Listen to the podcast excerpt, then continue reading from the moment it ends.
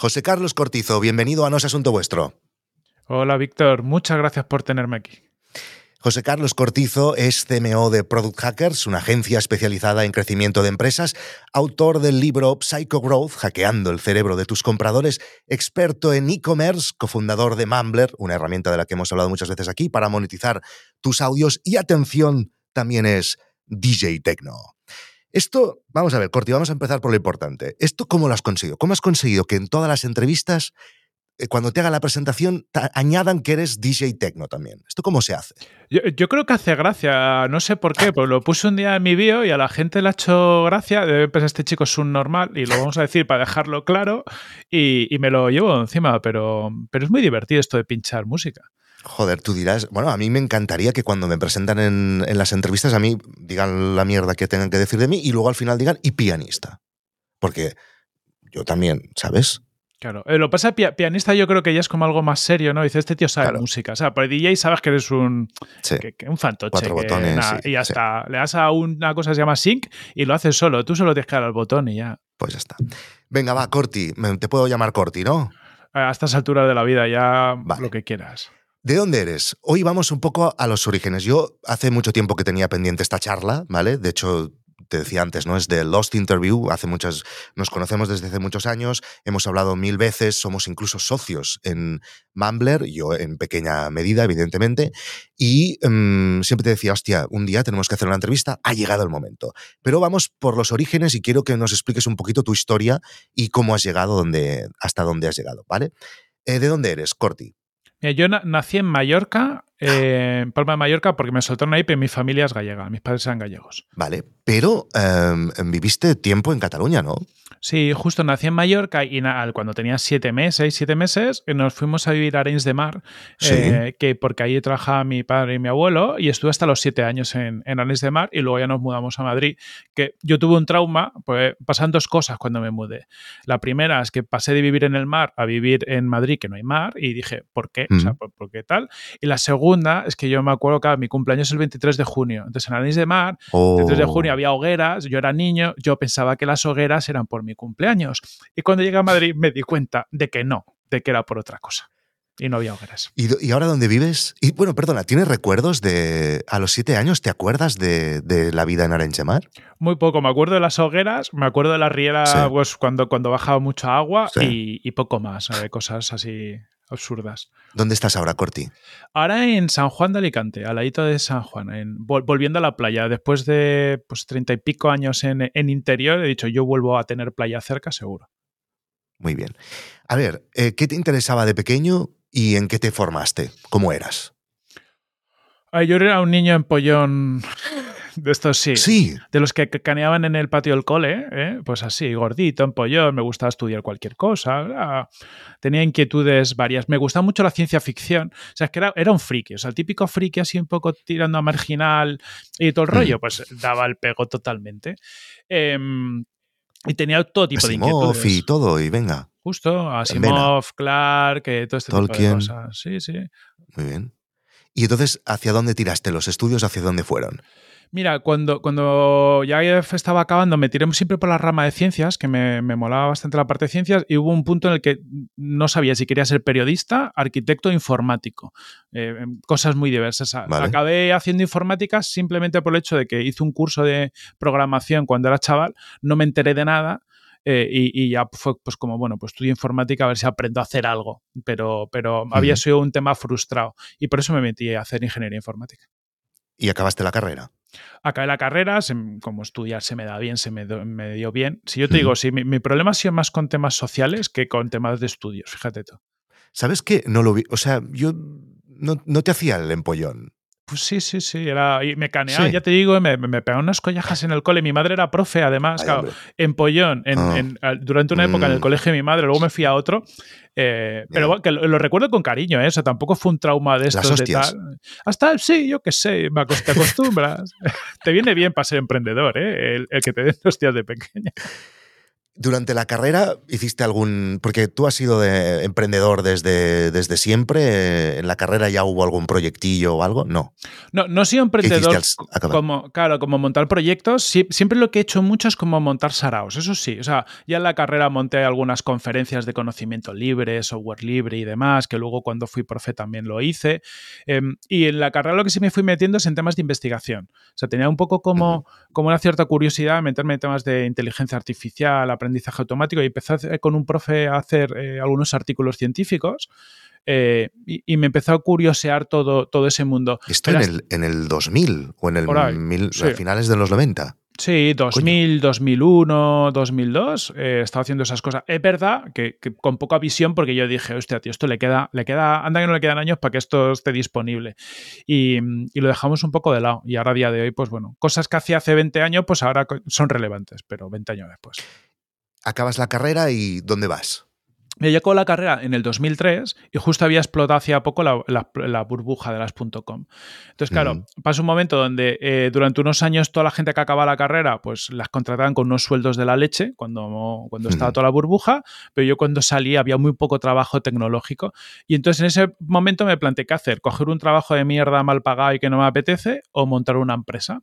Y monté con unos colegas una consultoría, iNet Solutions, una consultoría de minería de datos, inteligencia artificial era lo que queríamos hacer y acabamos haciendo páginas web como todo el mundo en el 2003. Pero el nombre molaba. ¿Y cómo, cómo fue? ¿Cómo, ¿Hasta dónde llegasteis con ese proyecto? Mira, fue. Hicimos algunos proyectos pequeñitos, es decir, y, como empresa no tuvo mucha atracción, no sabíamos ni que nos habíamos montado una empresa. Fue, fue este emprender por vamos a hacer algo, pero sin saber dónde nos habíamos metido.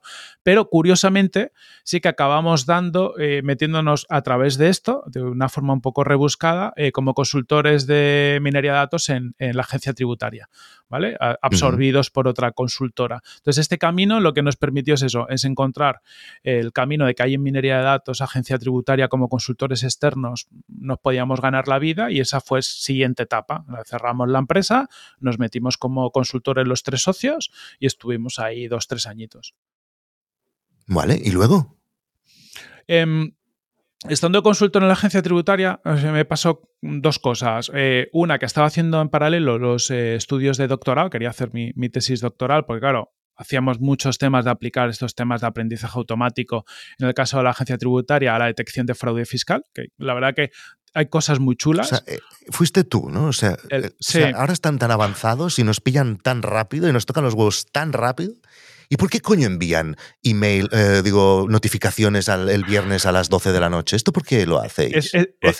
esa no la programé yo, pero no tengo ni idea. Pero sí que es verdad que ahí en, esta unidad de nuevas tecnologías eh, había gente, o sea, mucha gente con niveles tecnológicos muy avanzados y se hacen cosas muy chulas. Ya se aplicaban, pues eso, hace 15, 20 años temas de redes neuronales, de procesamiento de lenguajes. Flipante es el sitio, yo creo, un poco de sitios públicos donde más tecnología apunta y para pillar a los, a los que... Eh, si lo aplicaran, si aplicaran los mismos esfuerzos en otros, en otros sectores del estrato del Estado, eh, todo iría mejor. Pero bueno.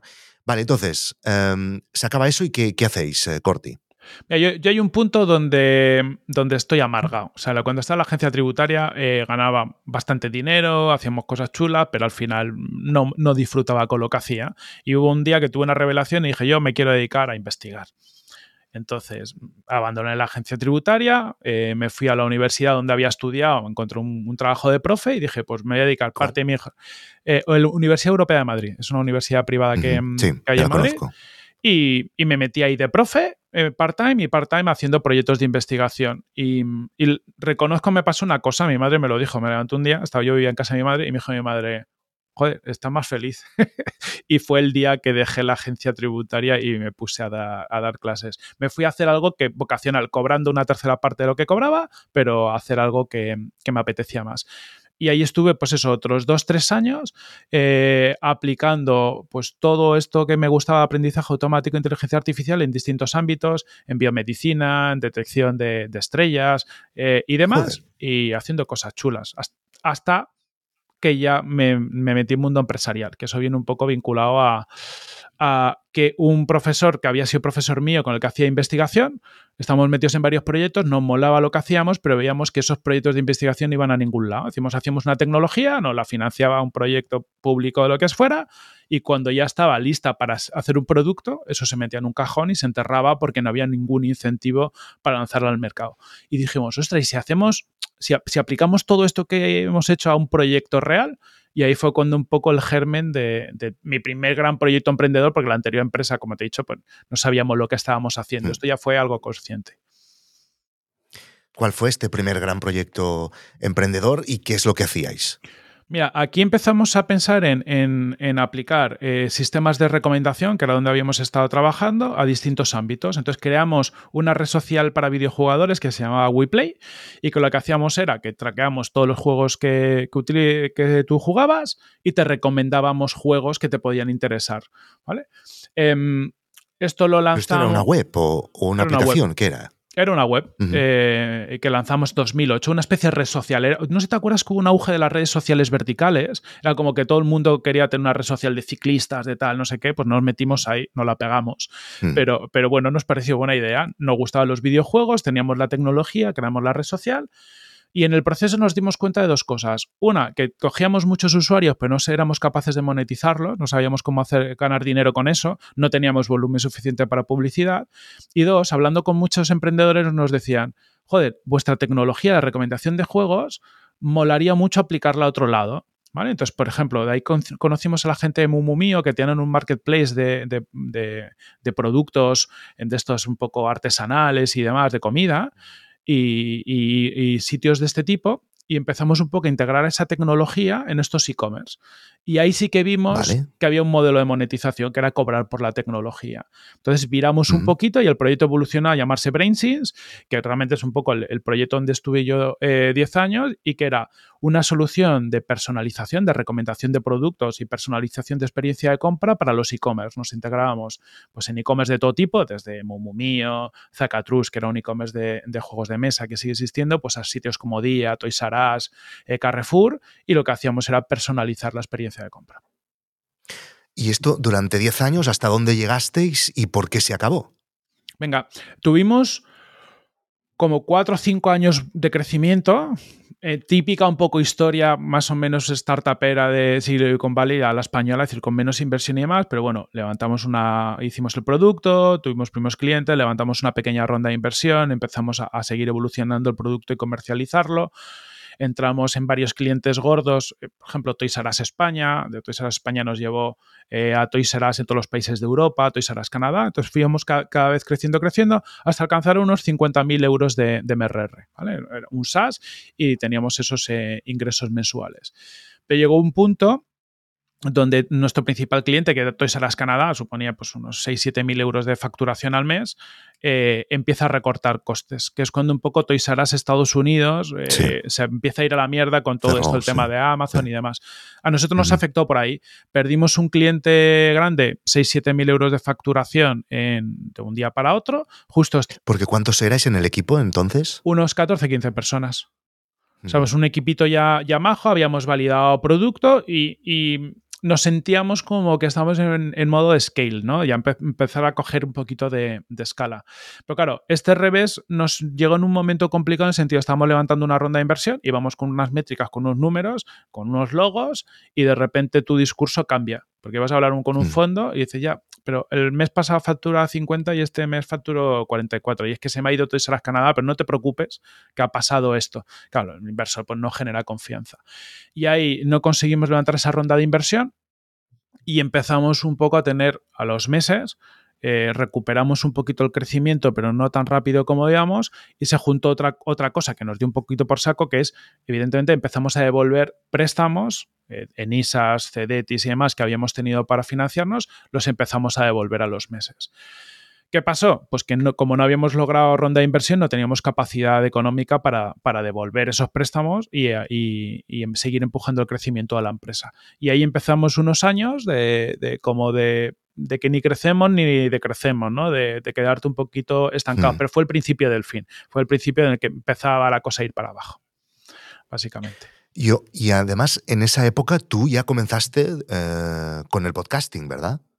Yo, de hecho, mm, perdona, Corti, me acuerdo, eh, tengo, bueno, lo tengo grabado en la memoria y además me acuerdo perfectamente eh, cuándo y qué estaba haciendo cuando, cuando escuché eh, aquel episodio donde explicabas el cierre ¿no? y tus, eh, tus sentimientos con ese cierre y me acuerdo que fue un podcast muy emotivo y lo tengo grabado en, grabado en la memoria.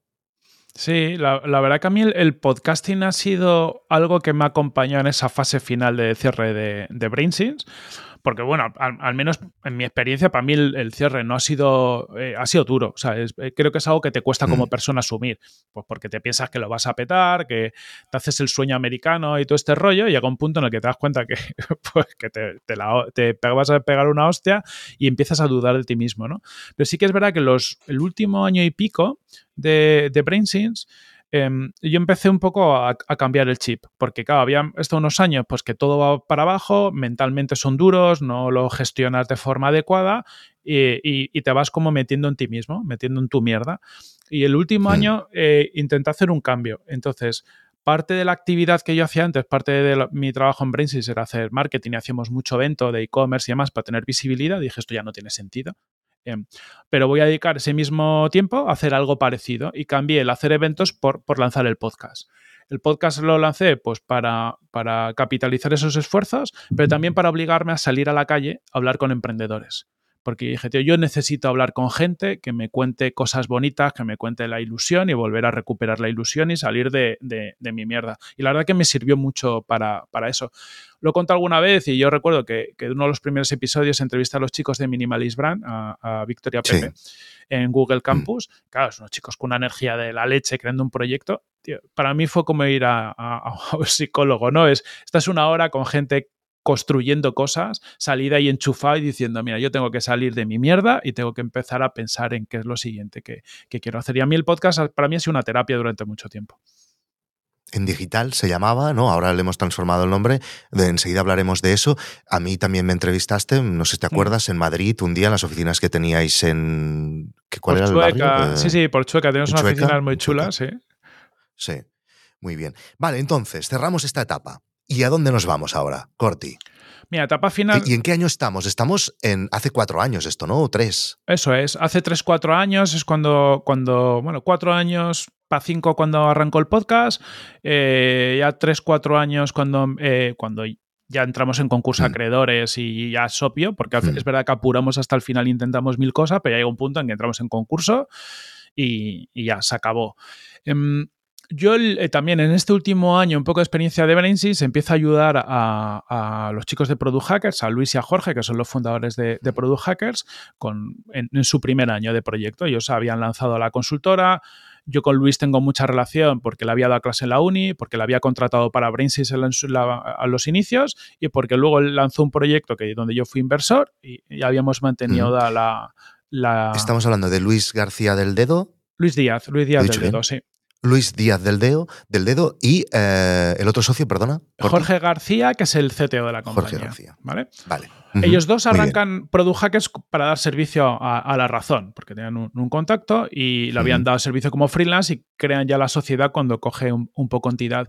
Y yo ahí les empiezo a ayudar eh, con el marketing creamos los Product Hackers Awards, el Product Hackers Day, un poco. A mí son cosas que se me dan bien y me gustan. Para mí un, un entretenimiento en cierta manera, pues para salirme un poco del día a día, pues que no era tan divertido.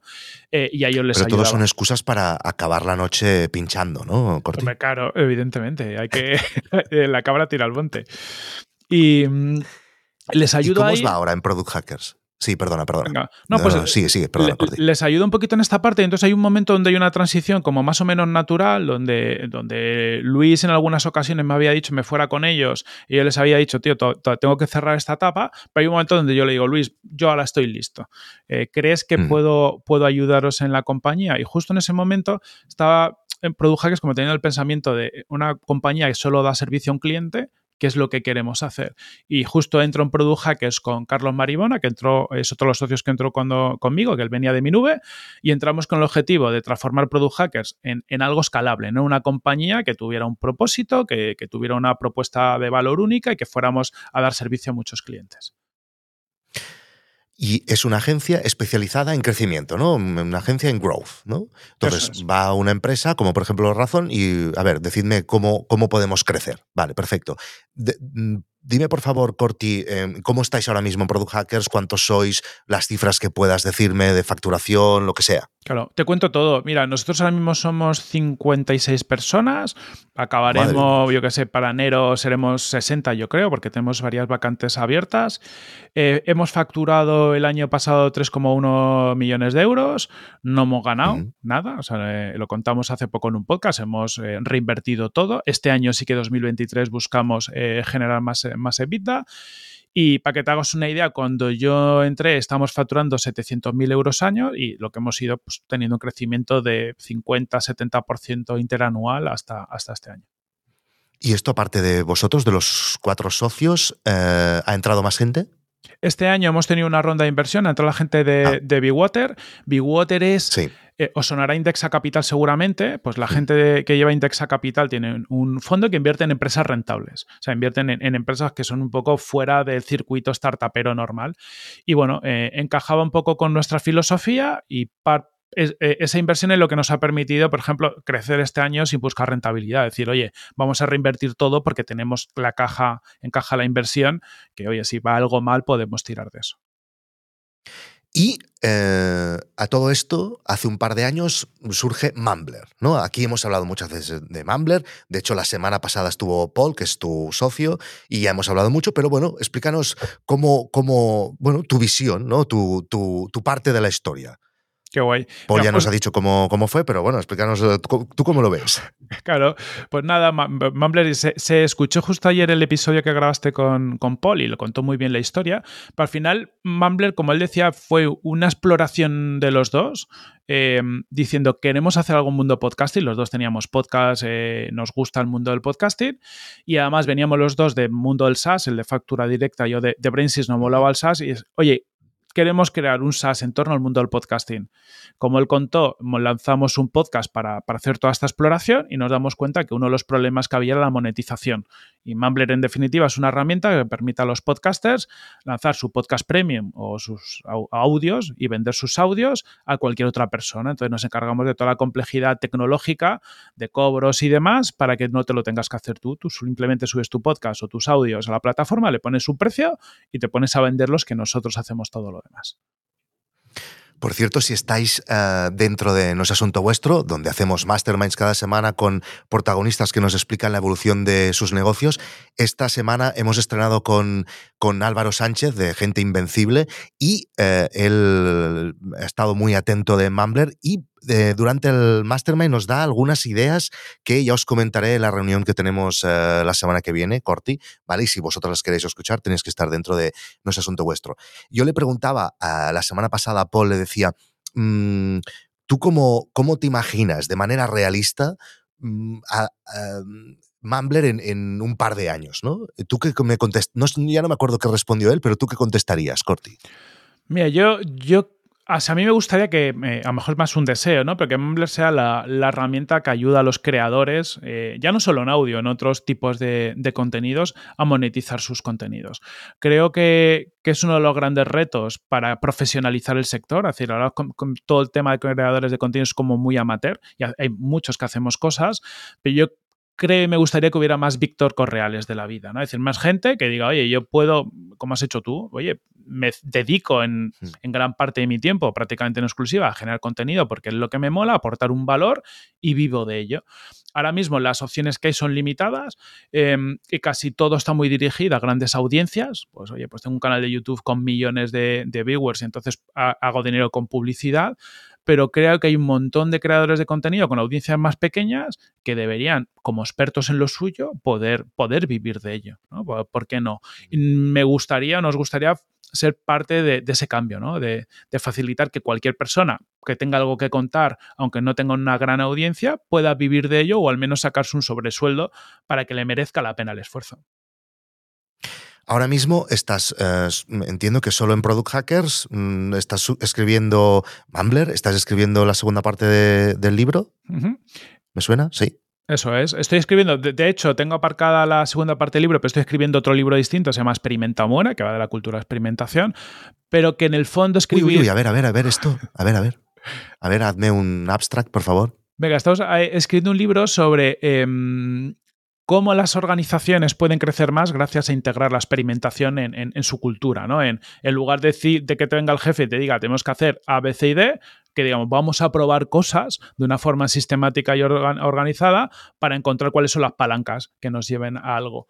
Hmm. Para mí escribir libros, en el fondo es por un lado es placer y me gusta y me gusta la divulgación, pero por otro lado es una herramienta de marketing muy potente para una consultora como nosotros. De hecho, nos conocen mogollón de peña o por el podcast, por el libro de Luis, que tiene uno con Ana ya de Growth, o por el mío de Psycho Growth.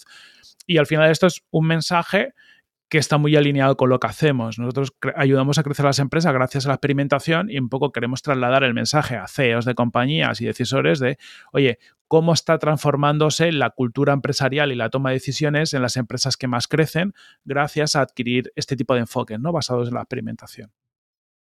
Y entonces, eh, si os lo tomáis, la publicación del libro, aunque tú seas el autor, como una estrategia empresarial, entiendo que esto te lo cubre Product Hackers, te paga el tiempo que tú utilizas, ¿sí? Dedico parte del tiempo de. Claro, es que como, para mí el tiempo de trabajo es muy flexible, es decir, mm, Product Hackers, por decirlo así, se la pela si yo estoy escribiendo haciendo otra cosa, sabe que me dedicaré a lo que considere que es mejor y parte de mi tiempo de curro se lo dedico a esto. A veces, evidentemente, fines de semana me pongo a escribir porque me apetece. Es que es muy complicado, yo creo, el límite cuando estás haciendo algo que, que te gusta. Y lo que sí que hacemos es invertir en los libros. Es decir, en tanto el de Luis que lo digo Toana ya como el mío, pues te puedo asegurar que hemos comprado cientos de copias, los hemos regalado a prospects, eh, le hemos empujado, hemos hecho campañas de marketing, porque es que al final es una publicidad muy guay. O sea, por ejemplo, ahí, para entrar a una gran compañía, nosotros a veces al decisor le enviamos libros. Mm, mientras tú te piensas y tal, fíjate, y la gente le flipa. Uno es un regalo y dos, de repente se lo lee y dice, coño, esta gente parece que sabe que lo que se hace.